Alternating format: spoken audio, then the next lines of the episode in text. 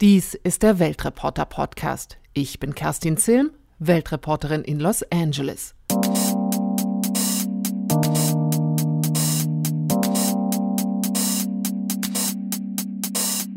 Diesmal geht es um Zeit. Und das geht bei unserem Podcast schon mal damit los, dass sich fünf Weltreporter aus unterschiedlichen Zeitzonen zusammenschalten. Ich aus Kalifornien, halb neun morgens, da habe ich gerade die ersten E-Mails und Telefonate hinter mir. Ich muss früh aufstehen, wenn ich Redaktionen in Deutschland noch vor dem Feierabend erwischen möchte. Ganz anders sieht's bei den anderen aus. Sascha Zastira, London, Birgit Kasper, Südfrankreich, Jürgen Strier, Kairo und Leonie March, Durban, Südafrika. Bei mir hier in Durban haben die Grillen, Zikaden und Baumfrösche dann schon ihr abendliches Konzert angestimmt. Denn im Winter ist es schon dunkel und im Sommer dämmert es bereits. Wenn es heiß ist, dann sitze ich draußen auf der Terrasse und lasse mit unserer Schalte den Tag ausklingen. Und hier ist Sascha Zastiral aus London. Wenn wir uns zusammenschalten, dann ist es bei mir 16.30 Uhr. Im Winter ist es in aller Regel dann auch schon dunkel. Und dann ist es natürlich besonders hart, den Kolleginnen zuzuhören, wie sie erzählen, dass sie irgendwo anders auf der Welt gerade am Strand sitzen oder dass gerade im Hintergrund irgendwie die Klimaanlage zu hören ist, weil es bei denen viel zu warm ist. Aber was soll man machen? Ich bin ja auch nicht wegen des Wetters nach Großbritannien gekommen. Ich bin Birgit Kaspar. Ich lebe südlich von Toulouse in Südwestfrankreich und wenn das Podcast-Team sich zur Redaktionskonferenz zusammenschaltet, dann ist es bei mir 17.30 Uhr. Mein Arbeitstag neigt sich dann langsam schon dem Ende zu. Ich beantworte letzte E-Mails oder schreibe an Texten, bis ich einen guten Einschnitt finde, wo ich eine Pause machen kann und am nächsten Tag weiterschreiben kann. Wenn wir uns auf Skype treffen, ist es bei mir eine Stunde später als in Deutschland, allerdings nur im Winter. Ich bin Jürgen Striak aus Kairo. Ägypten hat die Sommerzeit wieder abgeschafft, seitdem gehen im Sommer in Ägypten und in Deutschland die Uhren gleich. Bei einer dieser Schaltkonferenzen kamen wir dann auch drauf, wie unterschiedlich je nach Ort das Zeitempfinden ist, wie wichtig oder unwichtig Pünktlichkeit genommen wird und wie verwirrend es werden kann, wenn Tag und Nacht zu anderer Zeit stattfinden als bei der Kundschaft. Futter für jede Menge Geschichten von Weltreportern aus aller Welt, die wir gleich hören werden. Zuerst aber wie immer das Geräuscherätsel.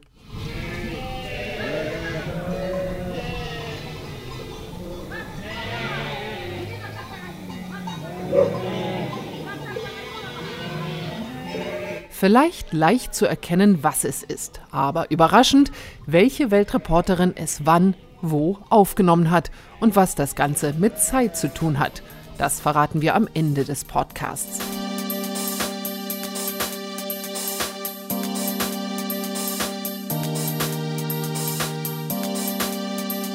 Weltreporter sind in allen Zeitzonen zu Hause. Das kann Verwirrung stiften, bei der Kundschaft, mit der Familie und bei uns. Will ich zum Beispiel mit der Arbeit loslegen, möchten Freunde und Familie telefonieren oder skypen.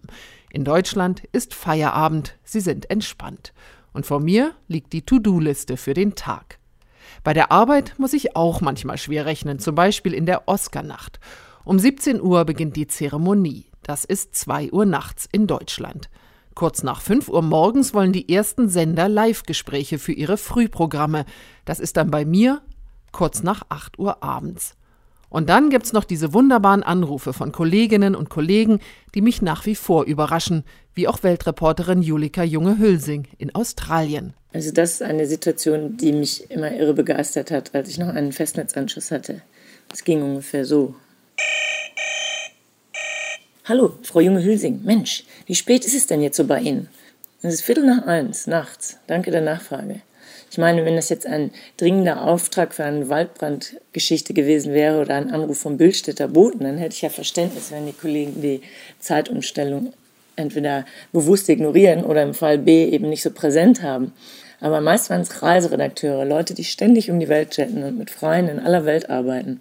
Und die irgendwie aus Prinzip immer bis nach der Mittagspause in Hamburg warteten, ehe sie in Australien anrufen. Wo es dann acht oder neun oder zehn Stunden später ist. Je nach Jahreszeit. Seit ich nur noch ein Mobiltelefon habe, ist das besser geworden. Das schalte ich nämlich aus, wenn ich ins Bett gehe. In meinen ersten Jahren in Indonesien hätte ich nicht gedacht, dass ausgerechnet die große Zeitverschiebung mir mal einen familienfreundlichen Job verschaffen würde. Wie viele meiner Kollegen in Asien mache ich Nachtdienste für die Website einer großen deutschen Tageszeitung. Ich sorge also zum Beispiel dafür, dass zum Frühstück auch in Berlin, Frankfurt und München jeder lesen kann, welche kruden Entscheidungen Mr. Trump oder Kim Jong-un während der deutschen Nacht getroffen haben. Für mich bedeutet das angenehme Arbeitszeiten, die zum Schulalltag meiner Kinder passen. Und wenn um 6 Uhr morgens deutscher Zeit der Heimatredakteur übernimmt, kann ich in die Mittagspause verschwinden, egal ob gerade irgendwo ein Vulkan ausbricht oder nicht. Meine Arbeitstage in Seoul sind vor allem endlos lang.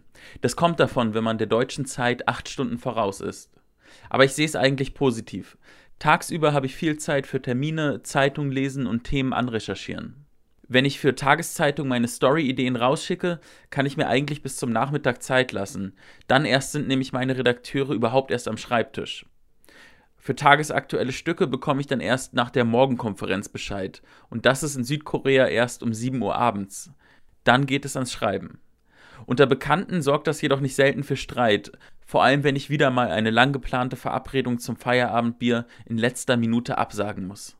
Julika Junge-Hülsing aus Australien, Tina Schott aus Indonesien und Fabian Kretschmer aus Südkorea waren das. Und Fabian hatte dann noch etwas so Skurriles aus seinem Berichtsgebiet in Sachen Zeitzonen zu erzählen, dass er dafür einen Extraplatz im Podcast bekommen hat. Zeitzone als politisches Theater. Eine halbe Stunde Verspätung ist schon mehr als unhöflich, aber auch eine halbe Stunde zu früh kann einen den Arbeitstag ganz schön durcheinander bringen. Ich erinnere mich noch sehr gut, als im letzten Jahr Nordkorea wieder mal eine Interkontinentalrakete abgefeuert hat. Das war in den frühen Morgenstunden. Gegen Mittag dann kündigte das Staatsfernsehen eine Sondersendung an. Und für mich als Korrespondenten hier in Seoul ist das natürlich ein Pflichttermin. Ich habe gemeinsam mit den Kollegen im Korrespondentenclub den Fernseher eingeschaltet um Punkt 12 Uhr. Was lief da? Irgendwelche Volkslieder untermalt mit Aufnahmen von Soldatenaufmärschen und Panzern. Wir haben gewartet und gewartet aber nichts passierte. Und erst dann fiel es mir wieder ein. Wir waren nämlich zu früh. Und ich hätte eigentlich wissen müssen, warum. Am 15. August 2015 hat Nordkorea nämlich seine Zeitzone geändert. Und zwar um jene halbe Stunde, die ich nun auf die Nachrichten schalte, warten musste. Wenn es also 12 in Seoul ist und 11 Uhr in Peking, dann schlagen die Uhren in Pyongyang auf halb zwölf. Die meisten Medien haben sich damals ziemlich lustig gemacht über die Entscheidung von Nordkorea. Die Washington Post zum Beispiel bezeichnete die Zeitumstellung als völlig bizarr. The latest example of Kim's own reality, he's creating his own time zone. He calls Pyongyang time. Dabei ist die Entscheidung von Kim Jong-un eigentlich alles andere als bizarr, denn in Korea schlugen die Uhren nämlich schon mal achteinhalb Stunden vor der koordinierten Weltzeit. Dann jedoch besetzten die Japaner die koreanische Halbinsel und glichen die Zeitzone wieder an. Die Traumata während der Kolonialzeit werden eigentlich bis heute auf beiden Seiten der innerkoreanischen Grenze in wacher Erinnerung gehalten. Und deshalb stellte Kim Jong-un die Zeiger wieder um, als eine Art Aufarbeitung der kolonialen Vergangenheit. Symbolträchtig genau am 70. Tag der Befreiung Koreas.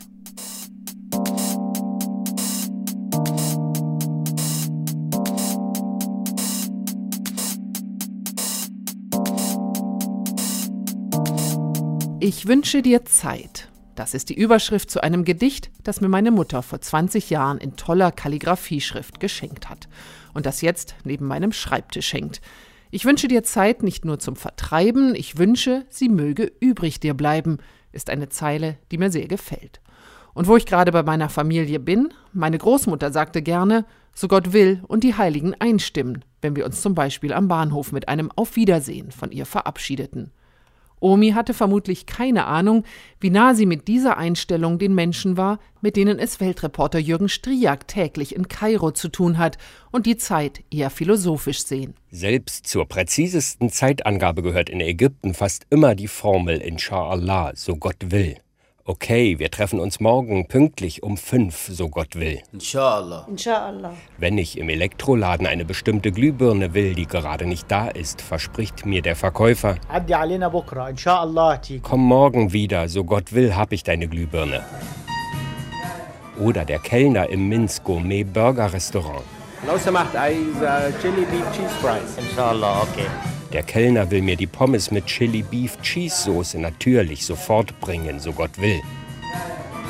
Allerdings ist leider nie klar, wie ernst die Floskel gemeint ist. Sie kann bedeuten, auf jeden Fall geht klar oder hoffentlich oder auch einfach vergiss es mir doch egal. Es ist alles möglich, aber ist im Leben nicht immer alles möglich. Es kann doch immer was dazwischen kommen, besonders in Kairo. Diese Stadt kommt mir manchmal vor, als sei sie die Filmkulisse aus dem Science-Fiction-Klassiker Blade Runner. Sirenen, Gebetsrufe, infernalischer Verkehr und absolutes Chaos. Hier ist jeder nur ein kleines Rädchen im großen Getriebe und täglich geschehen tausend Dinge, die einem alle Zeitpläne durcheinanderbringen können. Die Menschen sind ihrer Stadt hoffnungslos ausgeliefert. Im nächsten Moment schon stecken sie vielleicht zwei Stunden lang im Stau oder sie sind zu arm, um die Behörden zu bestechen, wenn sie was erledigt haben wollen. Die Verwaltungen sind so überfordert, dass in vielen Vierteln die Versorgung mit Strom, Wasser und öffentlichem Nahverkehr nur Glückssache ist. كلمة إن شاء الله يعني إن شاء الله كلنا نزيد وكلنا نكسب إن شاء الله الآن wenn sich die Leute immer daran messen, ob sie es schaffen, pünktlich zu sein, ob sie Zeitpläne und Versprechen einhalten oder Aufträge erfüllen, obwohl es oft gar nicht in ihren Händen liegt, wenn sie sich also daran messen würden, ob sie ihr Schicksal aufrecht selber bestimmt haben, dann müssten sie eigentlich ständig resigniert zusammensacken. Die tröstende Formel Inshallah, so Gott will, hilft ihnen dabei, nicht die Nerven und auch nicht das Selbstwertgefühl zu verlieren. Inshallah. Wie sehr viele Menschen hier davon überzeugt sind, dass nicht sie die Zukunft bestimmen, sondern Gott, das merkte ich neulich mal wieder. Und zwar in einem Taxi. Ich stieg ein und legte den Sicherheitsgurt an. Das macht hier niemand. Der Taxifahrer lächelte. Als ich wissen wollte, warum, fragte er mich amüsiert. Glaubst du denn, dass du Gott ausgerechnet mit einem Gurt überlisten kannst? Glaubst du wirklich, dass du bei einem Unfall wegen eines Gurtes überlebst, obwohl Gott längst festgelegt hat, wann du stirbst? Jürgen Striak aus Kairo.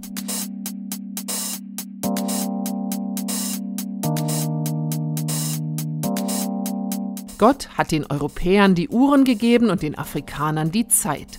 Diesen Spruch zitieren Afrikaner gerne, wenn vor ihnen mal wieder ein Europäer ausflippt, weil jemand erst Stunden nach dem vereinbarten Termin kommt. Das ist die Erfahrung von Weltreporterin Bettina Rühl. In Kenia hat sie mit einem Experten für Zeit und Rhythmus gesprochen, einem Musiker. Zeit ist eine sehr wertvolle Ressource, die wir geschenkt bekommen und über die wir frei verfügen können. Jeder Mensch hat jeden Tag 24 Stunden. Benjamin Bamocho ist Kenianer und Musiker. Außerdem steht er kurz vor seinem Examen als Tierarzt. Ich habe ihn nach dem Verständnis von Zeit in Afrika gefragt, weil ich selbst mich immer noch daran abarbeite, nach fast 30 Jahren, die ich von diesem Kontinent berichte. Ich hoffe, dass mir Bamocho das afrikanische Zeitverständnis sozusagen übersetzt. Es gibt dieses geflügelte Wort, wonach es in Afrika keine Eile gibt. Da ist etwas Wahres dran. Aber das bedeutet nicht, dass wir Zeit nicht wertschätzen. Wir haben nur ein anderes Verständnis davon als die westliche Welt. Wir leben in den Tropen. Die Sonne scheint immer. Und wir haben das ganze Jahr über zwölf Stunden lang Tageslicht. Wir orientieren uns an dem, was wir den Rhythmus des Lebens nennen. Wir haben ein Gefühl für die Dinge, statt die Zeit messen zu müssen. Wir spüren, wann der richtige Zeitpunkt gekommen ist. Es ist, als würden unsere Ahnen zu uns sprechen. Sie mahnen uns, jetzt ist die Zeit, das zu tun. Aber das beschreibt nur eine der Welten, in denen Wamocho als afrikanischer Musiker lebt. Im Alltag folgt er einem anderen Rhythmus, zum Beispiel im Studium. Und auch als Musiker. Der 29-Jährige ist einer der Lehrer von Ghetto Classics. In dem Projekt lernen Kinder in einem der Slums von Nairobi klassische, also westlich geprägte Musik. Wamocho ist Dirigent des Orchesters, Außerdem unterrichtet er Perkussion und Flöte. Das afrikanische Zeitverständnis funktioniert in gewisser Weise, aber vor allem in einem größeren afrikanischen Kontext. Es bedeutet nicht, dass wir nicht wüssten, wie man Uhren benutzt. Ich habe auch eine Uhr und ich bin ausgesprochen pünktlich. Den Kindern, die bei Ghetto Classics mitmachen, versuchen wir unter anderem beizubringen, dass Pünktlichkeit sehr wichtig ist. Denn wenn man Zeit verschwendet, rächt sich das eines Tages. Es ruiniert dich. Zeit ist gnadenlos.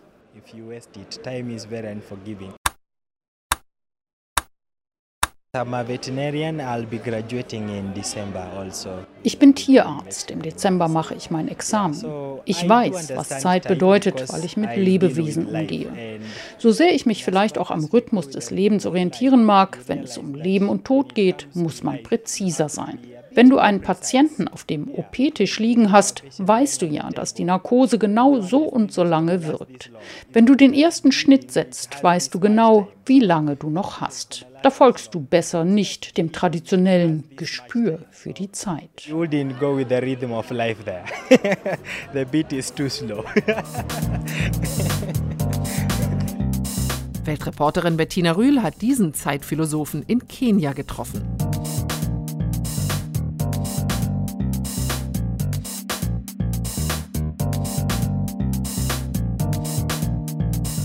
Wenn man sich in Los Angeles verabredet, rechnet eigentlich niemand, außer den Deutschen, damit, dass man pünktlich kommt. Eine Viertelstunde zu spät, kein Kommentar nötig.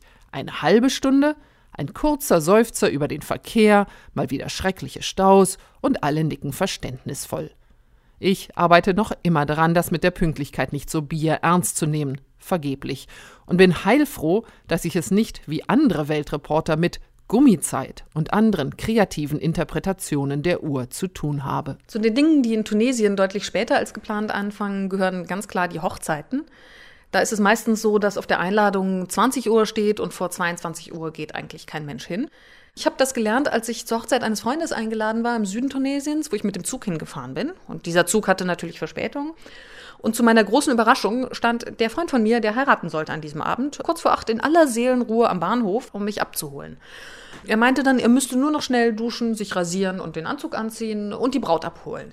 Und gegen 21 Uhr fuhr er dann los, in den 40 Kilometer entfernten Nachbarort wohlgemerkt, um die Braut zu holen. Und gegen 22 Uhr waren sie wieder da und dann konnte die Feier losgehen. In die andere Richtung funktioniert das aber nicht. Also wenn ich als Deutsche irgendwo zu spät komme, dann werde ich immer ganz erstaunt angeguckt, äh, wie das denn sein könnte. Wir seien doch so pünktlich. Jetzt? Das ist doch klar, das ist ein Zeitraum von höchstens ein paar Minuten, könnte man meinen. Aber für Südafrikaner tickt jetzt ganz anders. Sie haben gleich mehrere Ausdrücke dafür. Right now, just now, now now. Einer dehnbarer als der andere. Right now ist noch am verlässlichsten, aber just now kann Tage dauern. Und now now auch mal vergessen werden. Wenn mein Mann also sagt, sollen wir just now an den Strand gehen, dann ziehe ich mir nicht mehr wie früher direkt die Schuhe an. Ich koche mir eher noch einen Kaffee. Wenn ein Interviewpartner sagt, er werde now zurückrufen, wundert es mich nicht, wenn er sich von selbst gar nicht mehr meldet. Und wenn die Regierungspartei ANC mal wieder sagen sollte, der Präsident werde right now zurücktreten, dann wissen wir nach Jacob Zumas gefühlt endloser Abtrittssaga, wie lang das dauern kann. Ich stehe vor der Tür des vereinbarten Treffpunkts für die Veranstaltung zur Zukunft der Schule und alles ist zu. Es hätte um 16 Uhr anfangen sollen, es ist 16.15 Uhr und ich bin unsicher. Ist der Treffpunkt woanders hin verlegt worden? Habe ich irgendwas übersehen? Meine Güte, es ist immer noch ein komisches Gefühl, zu spät zu kommen, nach 17 Jahren im Nordosten Brasiliens, hier in der Nähe von Salvador. Ich setze mich erstmal hin und warte und gucke meine ganzen Nachrichten durch und 15 Minuten später treffen dann die ersten anderen ein. Nach all dieser Zeit in Brasilien habe ich es immer noch nicht kapiert, dass eine halbe Stunde zu spät gar nicht wirklich zu spät ist, sondern womöglich die richtige Zeit und eine Stunde zu spät immer noch nicht peinlich. Das Einzige, was in Indonesien pünktlich anfängt, sind Kinovorstellungen. Zu meinem Alltag hier gehört Jam Karet, die endlos dehnbare Gummizeit. Dabei geht es nicht nur um eine akademische Viertelstunde, sondern oft werden Verabredungen um mehrere Stunden verschoben oder ausgedehnt. Das gilt auch bei offiziellen Anlässen, denn je wichtiger der Gast, desto später erscheint er. Beim Arzt erhält man Termine mit ungefähren Stundenangaben. Ich habe daraus gelernt, dass ich mich nie mehr in einer Straßenecke verabrede, denn mehrere Stunden eingekeilt zwischen knatternden Mopeds und stinkenden Bussen zu warten, ist kein Spaß. Die Niederlande sind eine alte Handelsnation. Pünktlichkeit wird großgeschrieben. Zeit ist Geld. Umso größer der Ärger über die Züge, denn die haben dauernd Verspätung. Davon kann auch Frank Wassenberg ein Lied singen, Abgeordneter im niederländischen Parlament. Er verpasste den Anschlusszug nach Den Haag und mit ihm die Abstimmung über das neue umstrittene Organspendegesetz.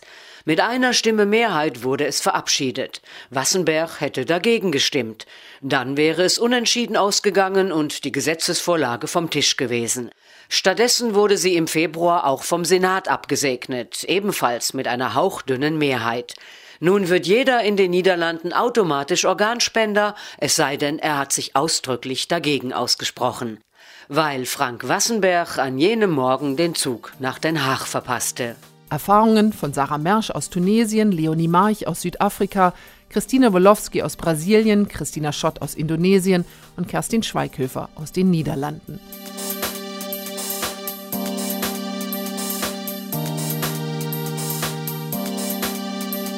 Zeit ist Geld, sagen viele. Mir gefällt besser, was mir mal ein Gesprächspartner im Interview gesagt hat. Time is life. Zeit ist Leben. Ich interpretiere das so. Zeit ist wertvoller als Geld. Weg ist weg und nur begrenzt für jeden von uns zur Verfügung. In der Diplomatie kann man das Zitat ganz wörtlich nehmen, zum Beispiel bei den Vereinten Nationen in Genf. Da geht es, wie Weltreporter Mark Engelhardt beschreibt, buchstäblich um Leben und Tod. Wenn ich über Verhandlungen bei den Vereinten Nationen berichte, die sich mal wieder viel zu lange hinziehen, dann lese ich gerne ein altes Buch von Jules Cambon. Der war französischer Botschafter in Berlin von 1907 bis 1914, eine schwierige Zeit. Danach schrieb er auf, was er für wichtig hielt in der Diplomatie, warten können. Was heute schwierig sei, werde schon morgen mit dem Gefühl der Erleichterung begrüßt. Das letzte Mal, als ich diese Zahlen las, war ein Mittwoch. In New York wurde verhandelt über einen Waffenstillstand für Ostguta in Syrien, wo seit einer Woche pausenlos Bomben fielen. Der UN-Sicherheitsrat sollte diesem Leid ein Ende machen, doch der Sicherheitsrat brauchte mehr Zeit. Der Mittwoch verging. There is no good reason we shouldn't have done this Wednesday or Thursday or Friday. Wir hätten das Mittwoch beschließen können, Donnerstag oder Freitag. Es gab keinen guten Grund, warum nicht, wettert Nikki Haley, die amerikanische UN-Botschafterin. Aber den gab es natürlich schon, denn die Zeit war auf der Seite derjenigen, die Bomben warfen, Syrien und Russland. Je länger bombardiert wurde, desto näher kamen sie ihrem Ziel der Eroberung Ostgutas. Zeit ist Macht in der Diplomatie, weiß auch Nikki Haley. Every minute the council waited on Russia. Mit jeder Minute, die der Sicherheitsrat auf Russland wartete, wuchs das menschliche Leid. Verstreichende Zeit bedeutet im Krieg immer tot. Auch am Donnerstag geschieht trotzdem nichts. In gewisser Weise ist es seit sieben Jahren schon so. So lange dauert der Krieg in Syrien schon und seitdem verfolge ich, wie sich die UN um Frieden mühen. Zunehmend ungeduldig. Ich verstehe nicht, wie man sich die Zeit geben kann, immer weiter Bedingungen zu stellen und Verhandlungen zu verschleppen. Staffan de Mistura ist geduldiger als ich. Er vermittelt seit Juli 2014. Fast vier Jahre Syrien-Gespräche und er hat Regierung und Rebellen noch nicht dazu gebracht, miteinander in einem Raum zu sitzen. Alles zu seiner Zeit, sagt de Mistura. Aufgeben aber werde er nie. The UN here has not and will not give up. Freitag. Resolution 2401 ist zwei Tage überfällig. Wird es was heute? Wer weiß das schon? UN-Generalsekretär Antonio Guterres mahnt zur Eile. In particular, Eastern Ghouta cannot wait. It's high time to stop this hell on earth. Doch auch der Freitag geht vorüber. Am Samstag dann endlich die Resolution wird angenommen.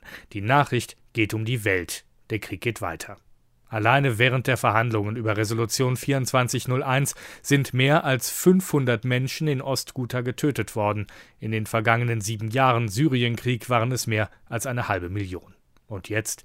Darf man sich noch mehr Zeit lassen? Diese Frage nagt an mir, dem Berichterstatter. Ich klage an, ich werfe dem Sicherheitsrat Versagen vor, fordere schnelle Lösungen. Es ist keine Zeit mehr. Warten können mag eine Tugend der Diplomaten sein, Ungeduld ist die Tugend des Korrespondenten. Weltreporter Marc Engelhardt über das Spiel auf Zeit in der Diplomatie.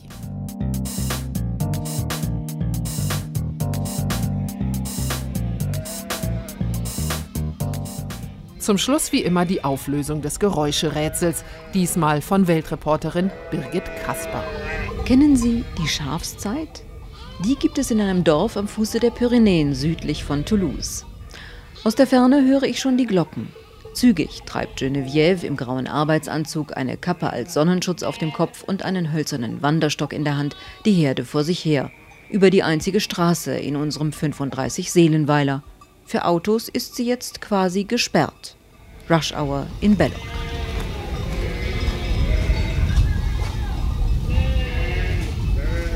Die mit 50erin begleitet ihre Schafe jeden Nachmittag auf eine der vielen Weiden um unser Dorf.